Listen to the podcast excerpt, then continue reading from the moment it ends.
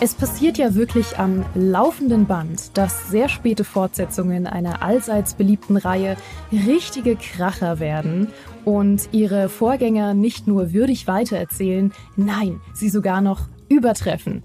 Sieht man ja zum Beispiel am aktuellen Beispiel von Indiana Jones und das Rad des Schicksals, den haben wirklich alle geliebt. Oder die Siedler neuer Allianzen, das selbstverständlich alle Erwartungen seiner Fans erfüllt hat. So, mit dieser kontroversen Lüge habe ich euch hoffentlich sanft geweckt und euren Blutdruck zum Kochen gebracht. Womöglich habe ich sogar dafür gesorgt, dass ihr gerade in der Bahn sitzend wütend Objection gerufen habt, sowie Apollo Justice, der zweifellos viel beliebtere Fortsetzungsprotagonist der Phoenix Wright-Reihe.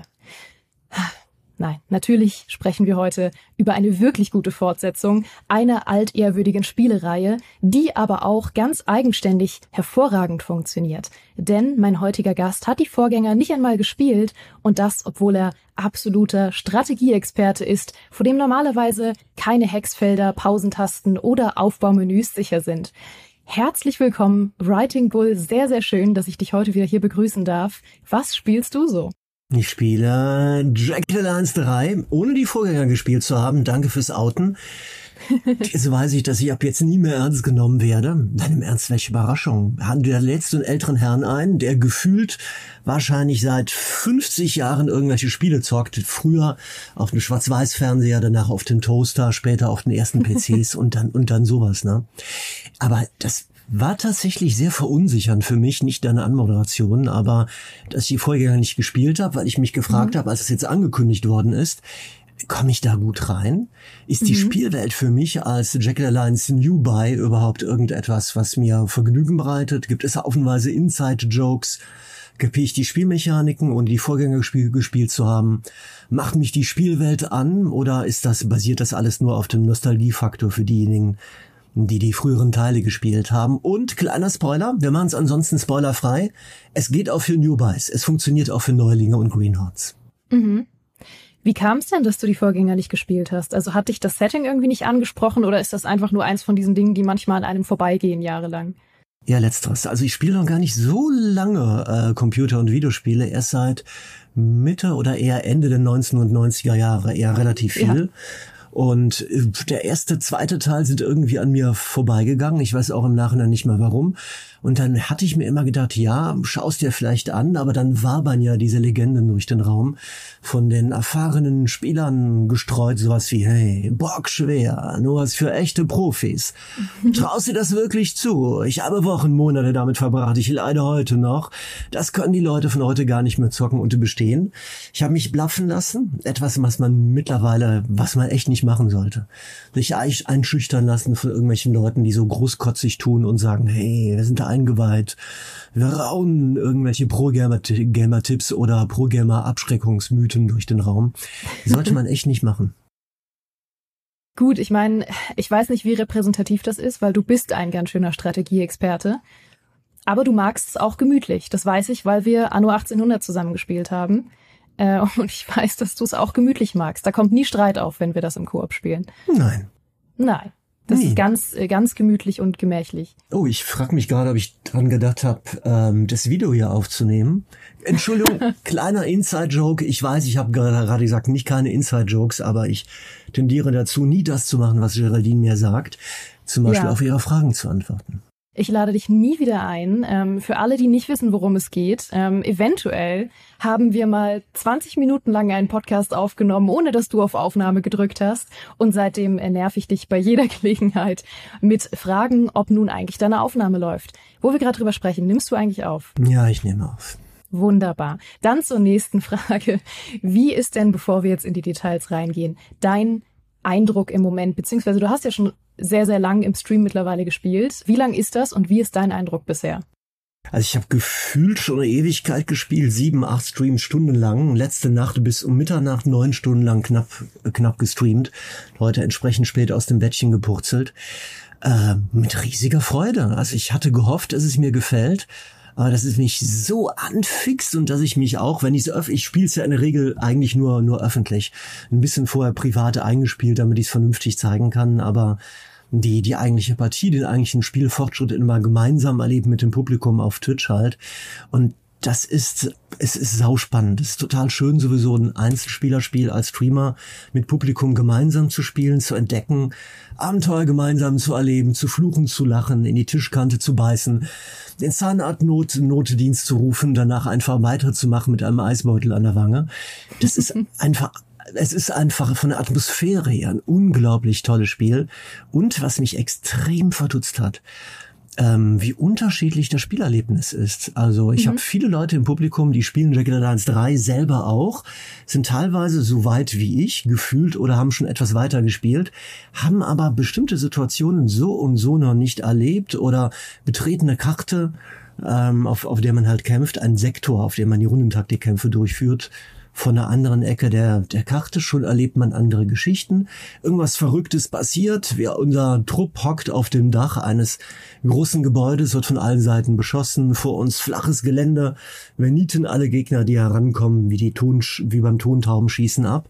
In letzter Sekunde von unten ein Glückstreffer. Ein Tank explodiert von einem Auto zu unseren Füßen. Wir haben uns oben in dem Gebäude verschanzt, plötzlich explodiert die halbe Vorderfront, alle Leute von uns krachen runter, landen im Tiefparterre und sind blutend und mit wenigen Trefferpunkten nur noch da. Also jede Partie, jedes Match, jeder Kampf läuft anders ab und das ist ein Riesenvergnügen. Mm, das glaube ich, ja. Ich habe gehört, dass es sehr, sehr viel so Erkundungen gibt, einfach weil man ja frei entscheiden kann, wann man wohin geht, was man zuerst macht, was die Strategie ist, also die übergeordnete Strategie, nicht nur die in den Kämpfen, sondern äh, das, die Reihenfolge, wie man überhaupt Dinge angeht, natürlich die Söldner, die man dabei hat, Entscheidungen, die man zwischendurch trifft. Das hat ja auch einen quasi Rollenspielanteil. Also da habe ich sehr, sehr viel Gutes von gehört. Vor allem von den Söldnern, das würde mich mal interessieren, zumal ja auch wahrscheinlich wieder Leute aus den vorherigen Teilen vorkommen, die du ja nun zum ersten Mal triffst. Wie würdest du sagen, beeinflussen sich die Söldner gegenseitig zum einen spielerisch, aber auch von ihrer Persönlichkeit? Ähm, sehr. Also das Schöne auch hier ist, du kannst bei Partiestart, dir wird ein Stück Entscheidungsfreiheit rausgenommen. Also normalerweise bin ich ja eher so jemand, die, die meisten von unseren Zuschauern vermutlich auch, die sagen, ich hätte gerne maximale spielerische Freiheit. Ich möchte mit mhm. den Figuren spielen, die ich haben möchte, möchte sie so leveln, so ausstatten, wie ich es gerne persönlich hätte. Der Entwickler soll mir bitte Werkzeug in die Hand geben und ich mache damit, was ich möchte. Ist ja auch so der, der Trend in den letzten Jahren. Große Freiheit für mich selber. Und das geht hier nur bedingt, weil du zu Spielstart gezwungen bist, immer wieder mit einem anderen Team zu spielen. Denn mhm. du hast halt eine Reihe von, von Söldnern, die dir angeboten werden über ein Menü von der internationalen Söldnerorganisation, die dir deren Dienste vermittelt. Die gibt es in verschiedenen Preisklassen. Die haben verschiedene Skillwerte, aber die werden nicht alle angeboten. Und je nachdem, es ist reiner Zufall. Du startest eine Partie, dein Liebling ist nicht dabei, du musst dir irgendjemand anders suchen, du musst daraufhin das ganze Team neu zusammenpuzzeln. Du mhm überlegst dir, es gibt spezielle Spezialisten, Techniker, Mechaniker, Mediziner, einen Sprengstoffexperten. Einen will ich zumindest im Team haben. Der eine wird mir nicht mehr angeboten, dann muss ich jemand anders nehmen, da reicht das Geld für nicht aus. Jedes Mal hast du eine andere Spielsituation. Und dadurch wirst du gezwungen, auch jedes Mal neu zu spielen. Und das finde ich extrem cool äh, macht man Heiden Spaß und du hast es gerade schon angedeutet, die frotzeln sich gegenseitig an. also es gibt so äh, Leute, die, die passen charakterlich oder von, von ihrem Spiel, von, von ihren moralischen Werten besser oder schlechter zusammen. Mhm. Dann bist du in irgendeiner Spielsituation, jemand macht einen Glückstreffer, jemand anders applaudiert dir oder frotzelt mit dir oder du begegnest irgendeinem zwielichtigen Charakter. Dann kommt jemand vorbei, der hat aus unserem Team, der ist vielleicht christlich, moralisch drauf und kommentiert das skeptisch. Andere wiederum provozieren den und sagen, hey, cool, endlich mal so ein abgebrühter Gauner, wie ich selber einer bin. Tonausgabe komplett auf Englisch. Habe ich anfangs sehr skeptisch gesehen. Ich hätte lieber eine deutsche Tonausgabe auch gehabt. Aber die Vertonung ist überragend gemacht. Die Synchronisation ist vom Allerfeinsten. Die absurdesten Dialekte, die man, also so, so Mischungen aus Sprachen aus der Umgebung. Das Spiel spielt in Afrika. Dialekten aus den Herkunftsländern, gebrochenes Englisch, passieren die verrücktesten Dinge auch in der Vertonung. Mhm. Also ein einziges großes Abenteuer auf ganz vielen Ebenen. Mm, das klingt ganz fantastisch. Ich habe auch gehört, dass äh, das eine große oder zumindest eine größere Rolle dabei spielt, wenn es um so Trefferchancen geht, weil im Vergleich zu, wie man zum Beispiel von XCOM, XCOM kennt, ähm, sieht man ja keine Trefferchancen als Zahlen angezeigt, sondern man muss sich mehr darauf verlassen, dass man selber einschätzen kann, wie die Position der Söldner ist, äh, ob man verletzt ist, wie gut sie generell schießen können. Und zusätzlich geben sie einem ja aber auch selbst Hinweise darauf, wie wahrscheinlich es gerade ist, dass dieser Schuss, den du planst, funktioniert. Wie findest du das? Anfangs war ich da auch skeptisch. Mittlerweile bin ich total begeistert, weil ich festgestellt habe, dass mir das extrem hilft, äh, nicht zu rechnen. Weil mhm. ich komme normalerweise ja aus der Strategie-Ecke so min-maxen und immer versuchen, alles optimal hinzubekommen, Werte angucken, rechnen, überlegen, Prozentchancen und Treffer und Schaden, den man machen kann, durchzukalkulieren. Und das wird mir ein Stück weit aus der Hand genommen, weil ich halt nur, wie von dir beschrieben, so positive, negative Effekte habe. Da muss ich gucken, klappt's oder klappt es nicht. Und wieder raunst mich auch, wenn ich einer Spielfigur einen Befehl geben will, wie, hey, baller doch mal aus riesiger Entfernung in der Nacht und bei Platzregen auf das Ziel dort drüben hinter der Deckung. Und dann sagt die betreffende Figur mir sowas wie, echt? Wird nicht klappen, bin mir nicht ganz sicher und man zuckt innerlich zusammen und fühlt sich gemaßregelt von dem eigenen Avatar hier. Mhm. Aber was ich extrem cool finde, ist, ähm, das geht nicht. Ich, mir wird keine Trefferwahrscheinlichkeit angezeigt und das hilft mir extrem beim Eintauchen in die Spielwelt. Es gibt eine offizielle Mod, eine Modifikation, mhm. die die Entwickler selber anbieten. Die kann man aktivieren, damit einem die Trefferchancen wieder angeboten werden. Es wären wenige Klicks, ich mach's nicht. Ich will's mal so erleben und es funktioniert blendend und allerbestens. Mhm. Ja, ich kann mir vorstellen, dass das auch viel für die Immersion und für so das gedachte Storytelling tut, oder? Ja, ja. Also wirklich ähm, ganz mag ich sehr. Ähm, es gibt natürlich auch ein paar wenige Kritikpunkte am Spiel. Das Spiel ist ja oldschool. Also mhm. nicht nur, weil das der Vorgänger ist von einem Uralt-Spiel, sondern äh, spielt im Jahr 2001 und die Entwickler mhm. haben mit Absicht auch ein Design das ein bisschen einfließen lassen. Also dieser, diese Webseite von dieser Söldnerorganisation, bei der man Leute anheuert, ist im Stil von Uralt-Browsern drin und mhm. man bekommt dubiose Spam-E-Mails, an die man anklicken kann oder man lässt es, lässt es halt lieber sein. Und manche Dinge wirken irgendwie oldschool, aber ich hatte da gestern mit meinem Publikum drüber, drüber diskutiert, auf eine extrem angenehme Weise eigentlich. Also oldschool, dass einem, dass man, ähm, dass das so in, in der Spielwelt halt und in der Grafik im User Interface vom Stil her oldschool-mäßig ist. Aber es gibt auch genug Komfortfunktionen, dass du als auch jemand, der in den letzten 20 Jahren die Entwicklung der Branche äh, und dieser Spiele mitbekommen hast, trotzdem da dann da nicht immer kleben bleibst. Ein bisschen Kritik gibt es bei einzelnen wenigen Punkten, dass Gegenstände nicht so gut, dass man die oft nicht so sauber aufheben kann, weil die Maus da in, in der Nähe ist, ähm, nicht unbedingt direkt drauf weist oder auch es gibt ein paar Funktionen, die sind nicht so sauber dokumentiert, wie ich es gerne hätte. Also zum Beispiel Sachen wie, wie kriege ich es auf die Reihe, dass zwei meiner Squads, meiner Trupps, die bis zu sechs Söldnern haben können, dass die gemeinsam in einem Sektorquadrat ankommen und gemeinsam kämpfen können. Mhm. muss man in Optionen rumfummeln, bis man das alles eingestellt hat. Aber das ist eher Kritik auf einem gehobenen Niveau. Mhm.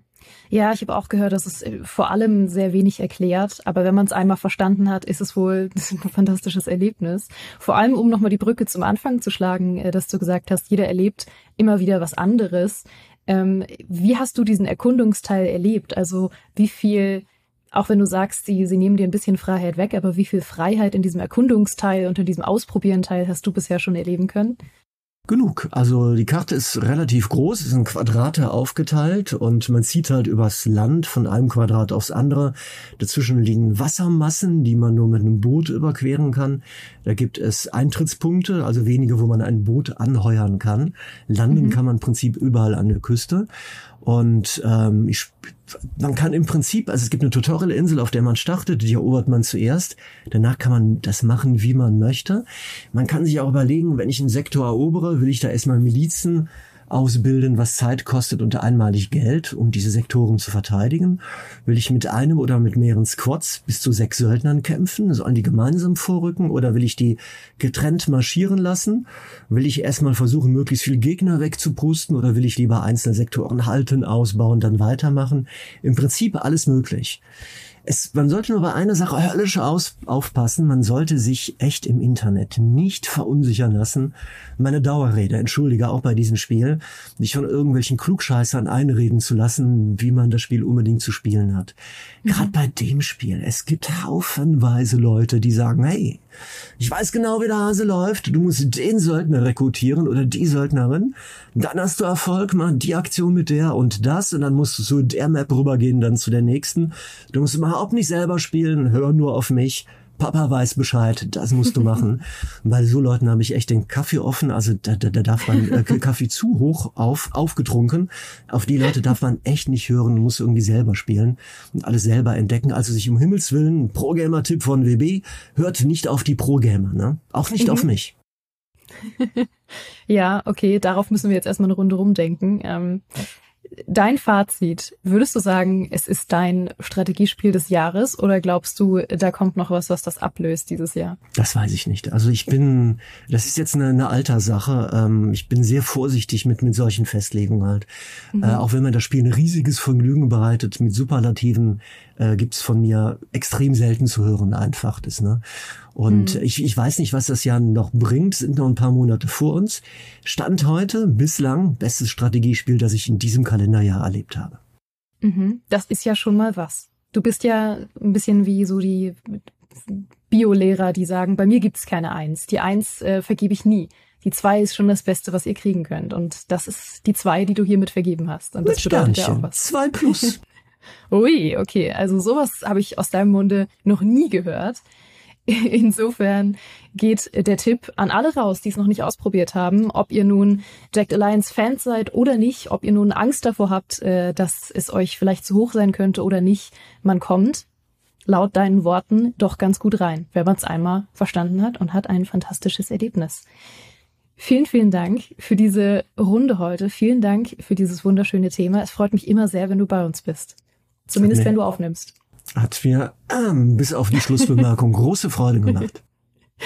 Sehr schön. Man findet dich natürlich auch auf YouTube. Da findet man jede Menge Spiel und Spaß rund um Strategiespiele. Man findet auch, ich weiß nicht, ob das auch mit Spiel und Spaß zu tun hat, äh, unser kleines Let's Play zu Anno 1800, äh, wenn man daran Interesse hat und sehen möchte, woher diese gewissen Spannungen auch in diesem Talk kommen. ähm, und woher vielleicht auch meine Wut auf äh, Kirschbäume kommt. Das könnt ihr euch sehr gern anschauen. Man findet dich auch natürlich auf Twitch, vor allem jetzt aktuell noch mit Jacked Alliance 3, wenn man da live zuschauen möchte. Da geht einmal die Empfehlung raus und äh, ansonsten danke euch da draußen entweder fürs Zuhören als Podcast oder fürs Zuschauen auf YouTube, auf Gamester Talk und ich hoffe, ihr hattet wie immer ein famoses Frühstück, einen sicheren Weg zur Arbeit oder dieser Podcast hat euch womöglich durch einen sehr unangenehmen Zahnarzttermin begleitet. Wir hören uns hier mit Was spielst du so künftig ähm, jeden Donnerstag statt Freitag. Also sage ich bis dahin, macht's gut. Tschüss.